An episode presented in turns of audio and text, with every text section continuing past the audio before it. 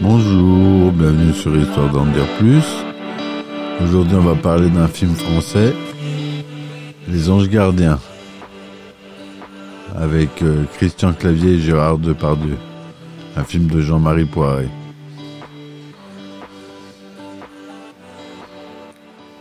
Allez, c'est parti, mon kiki.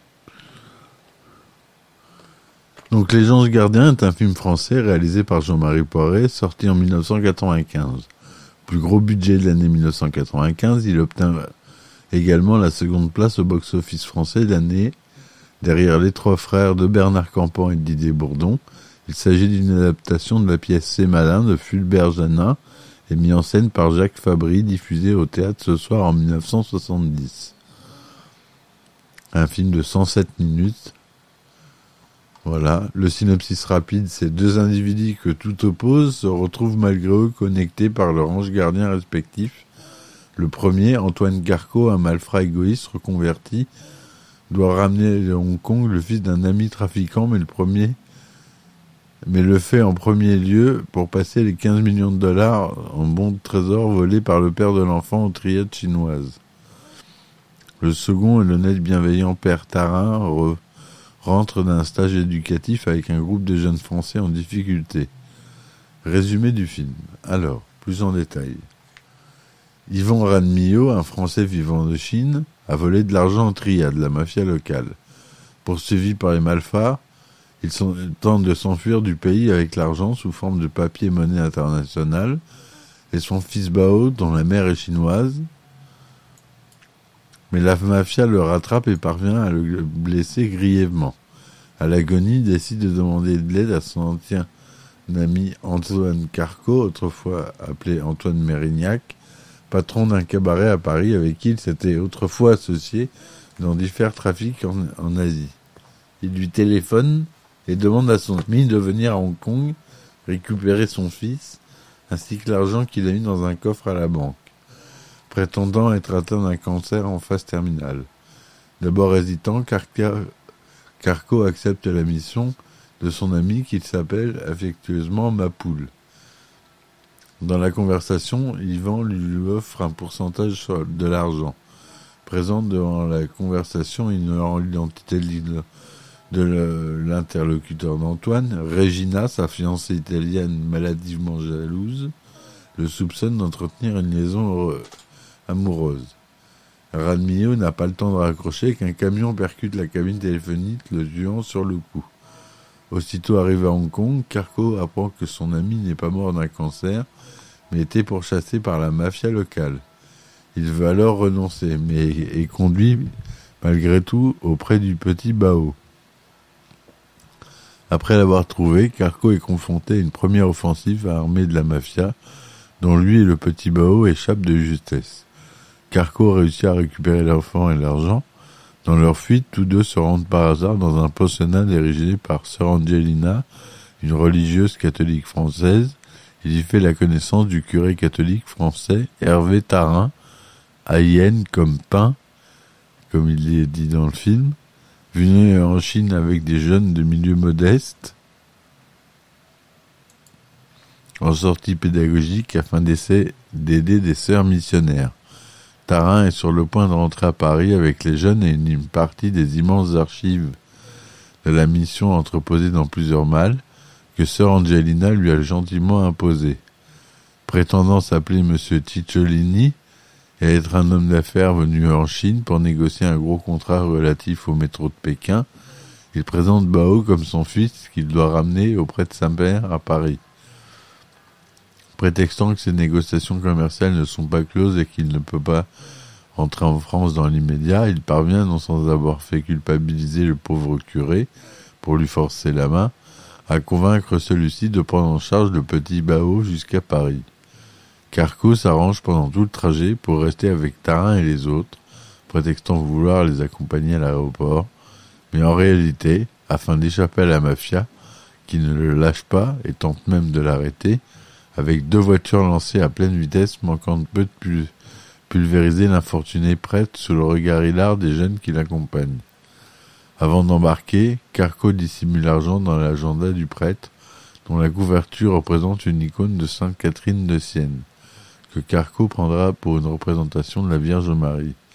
Afin de passer les contrôles, il prétend finalement pouvoir rentrer à Paris, prétextant que les négociations commerciales avec les Chinois ayant pris prématurément fin, des concurrents allemands ayant selon lui reporté le marché, pour pouvoir embarquer. Pendant que le père Tarin prend un temps incommensurable pour faire enregistrer ses multiples mâles, le membre du gang tente d'empêcher le départ de Carco en le dénonçant anonymement au service des douanes. Il lui accuse d'avoir volé le portefeuille d'un employé de la banque de Shanghai qui le lui avait remis précédemment, soi-disant avec les compliments de la banque. Carco est intercepté par des douaniers britanniques, lui imposant une fouille complète qui ne donne rien. Carco parvient alors à rejoindre au dernier moment l'avion dans lequel Tarin et les autres viennent d'embarquer, amadant l'employé de l'enregistrement au prétexte que sa femme va accoucher à Paris d'une minute à l'autre. À bord, Carco prétend avoir peur de l'avion afin de convaincre le père Tarin de voyager à ses côtés. En réalité, il veut essayer de récupérer les bons du trésor dissimulés dans l'agenda du prêtre. Profitant de l'absence momentanément du prêtre parti au sanitaire, il fouille ses affaires et constate que, l'agenda n'y est pas. Prétextant quelqu'un de très croyant, il engage avec la conversation avec Tarin sur la position de l'Église catholique à l'égard des différents faits de société. Il prétexte vouloir faire don à la paroisse et réclame donc un rendez-vous avec le père Tarin afin de pousser celui-ci à utiliser son agenda et perd le contrôle de ses nerfs lorsqu'un quiproquo s'instaure provisoirement entre deux au sujet du dit agenda et de l'image pieuse représentée sur la couverture de celui-ci. Croyant que leur père Tarin a jeté l'agenda et son contenu, Carco est finalement rassuré lorsque le prêtre lui apprend que l'agenda est dans la soute de l'appareil. Arrivé à l'aéroport de Roissy, Carco fait un scandale à la douane lorsqu'il se rend compte que le prêtre attire l'attention non souhaitée des douaniers français Carco désire attirer l'attention des douaniers sur lui au lieu du prêtre afin de permettre à l'agenda et son contenu de passer tranquillement la douane. Son stratagème fonctionne, mais il est alors écarté du groupe. Luna, une, une employée d'origine chinoise du cabaret de Carco, venue récupérer le petit Bao à l'aéroport, apprend au père Tarin qu'elle est ni la mère de l'enfant ni la compagne de Carco, malgré les allégations de ce dernier. Tarin confond alors un certain Antoine Carto qu'il continue à appeler M. Cicciolini, qui se trouve alors pris au dépourvu. Pour couronner le tout, Regina, la véritable fiancée de Carco, débarque au même instant à l'aéroport et fait une crise de jalousie, persuadée que Carco a eu un enfant avec Luna. Carco se rue sur la valise, comptant les millions et récupère l'argent sous l'œil médusé du prêtre qui comprend qu'il a été abusé. Après une autre joute verbale entre les deux hommes, un carco excédé confie Bao au père Tarin, le temps d'essayer de retrouver l'adresse de Lili Wang, la véritable mère de Bao. Hervé Tarin, outré des nombreux mensonges de Carco, prévient alors celui-ci que sa conscience finira par le tourmenter de ses mauvaises actions. Mais Antoine n'en a cure et se contente d'un ironique Alléluia pour toute réponse avant de quitter l'aéroport. La cupidité de Carco et la montée de Tarin va l'être affublés chacun d'un ange gardien, joue le titre du film, au caractère tout à fait opposé à eux. Carco possède l'ange de bonté, tandis que le père Tarin se retrouve, trouve affublé d'un esprit véritablement libidineux et vulgaire. Chaque ange est le sosie de celui auprès duquel il a été envoyé n'est visible que par eux. En découvrant son ange qu'il sermonne, assis sur la banquette arrière de la voiture, Carco provoque un grave carambolage sur l'autoroute A1, et bien que totalement responsable, trouve encore le moyen d'agresser verbalement l'un des conducteurs impliqués. Après un contrôle à la gendarmerie où un médecin attribue les visions de Carco au décollage horaire, il fonce toute vitesse à l'église des Coins où, le fils, où officie le père Tarin afin d'exiger de celui-ci un exorcisme. Pour cela, il interrompt Manu Militari la confession d'une paroissienne qu'il extirpe sans ménagement du confessionnal. Mais un Hervé Tarin excédé refuse de céder aux injonctions de Carco et le congédie sans ménagement, ainsi que la dite dame dont il ne souhaite plus écouter les lamentables mesquineries de bureau. Sur ces faits que l'ange rebelle de Tarin apparaît dans un grand éclat de rire sardonique, tout en le félicitant de son comportement, ne répondant pas manifestement à un élémentaire devoir de charité chrétienne. Il vient de refuser l'absolution à une personne s'étant confessée. Ce dernier provoque rapidement une série de désastres autour de l'Église, dont Tarin semble responsable, son ange, comme celui de Carco, étant invisible aux yeux des autres personnes. De retour dans son cabaret, Carco est confronté à une énième crise de jalousie de Regina, qui s'en prend à une toile de Lautrec appartenant à Antoine. Elle tente ensuite de se suicider en sautant par la fenêtre, mais Carco la rattrape in extremis par le pied, faisant tomber la perruque rouge dans la vedette. Deux gangsters chinois débarquent au même moment et mettent en joue Carco en le, forçant, en le forçant à lever les mains et laisser tomber Regina dans le conteneur à poubelle du cabaret, situé juste en dessous de la fenêtre. Celui-ci hurle de colère, tandis que les bandits laissent entendre à Carco que Li Wang, la petite mère du petit Bao, serait la nièce de Monsieur Mo, le chef de gang des triades en France. Carco parvient à désarmer ses opposants, mais alors qu'il les frappe au sol, son ange choqué par un tel déferlement de violence lui saisit le pied et l'empêche de poursuivre. Les bandits en profitent pour s'enfuir.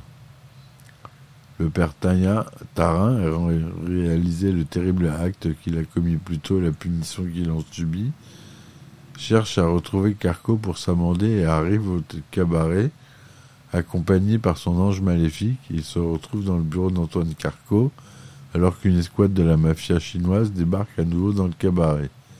Carco, n'ayant pu obtenir l'intervention immédiate de la police, se rue l'arme au poing à l'assaut des bandits alors que le père Tarin et l'une des chanceuses, des chanteuses et danseuses en tenue très dévêtue se cachent dans une penderie. C'est Eva Herzigova, l'actrice en pour, qui se cache avec le père Tarin. En route pour aller chercher Bao juste après la fusillade, Carco révèle au curé l'implication de la mafia chinoise dans cette histoire. Il reçoit alors un appel du téléphonique d'une Régina furieuse qui menace une fois de plus de se suicider. Carcan prend en main un premier temps la menace à la légère, mais le père Tarin le convainc inconsciemment du contraire. Les deux hommes repartent en catastrophe au domicile d'Antoine. Arrivé chez lui, Carco découvre que sa Jaguar est en flammes. Regina explique alors que des Chinois lui ont brûlé la voiture. Sentant le danger, Carco s'apprête à fuir et à essayer d'expliquer l'ensemble de la situation à Regina. Le père Tarin propose alors à Carco et à Regina de les héberger provisoirement dans la maison de famille, là où se trouve déjà Bao. Tous les trois se disputent une nouvelle fois lorsque Regina révèle à Tarin que Carco a prétendu que Bao est le fils du prêtre, ce qui met ce dernier en colère.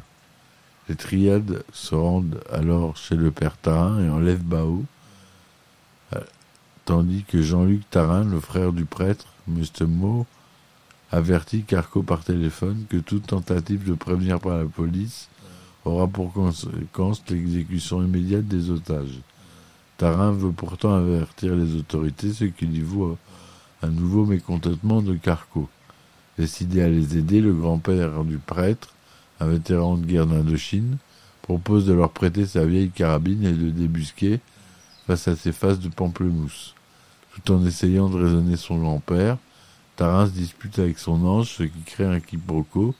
L'ange maléfique de Tarin fait alors un croc en jambe à celui-ci, qui envoie le fauteuil roulant du vieil homme droit dans les escaliers. La carabine fait feu accidentellement et blesse légèrement Carco au mollet.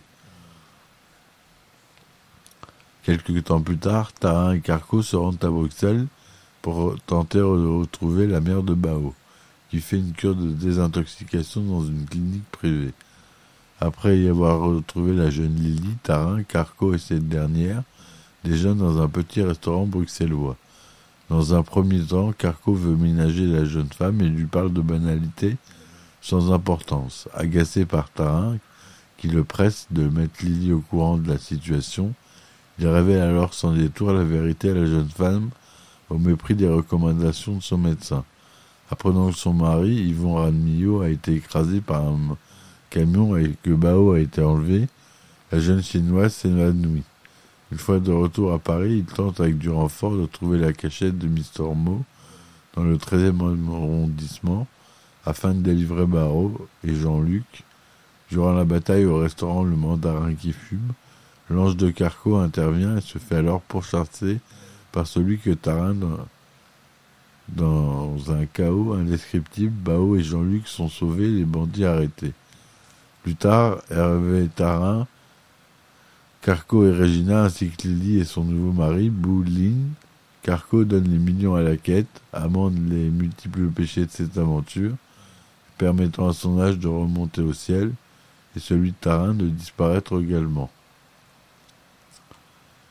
Voilà pour le résumé du film. À l'époque, il y a beaucoup d'effets spéciaux dans ce film qui ont été réalisés par Media Lab Dubois et Microsimage, notamment Dubois. Euh, qui a fait euh, tous les effets de morphing, euh, de warping. Voilà, le budget du film c'est 16 millions 140 000 euros, ce qui est raisonnable pour 110 minutes. Il est sorti en France le 11 octobre 1995.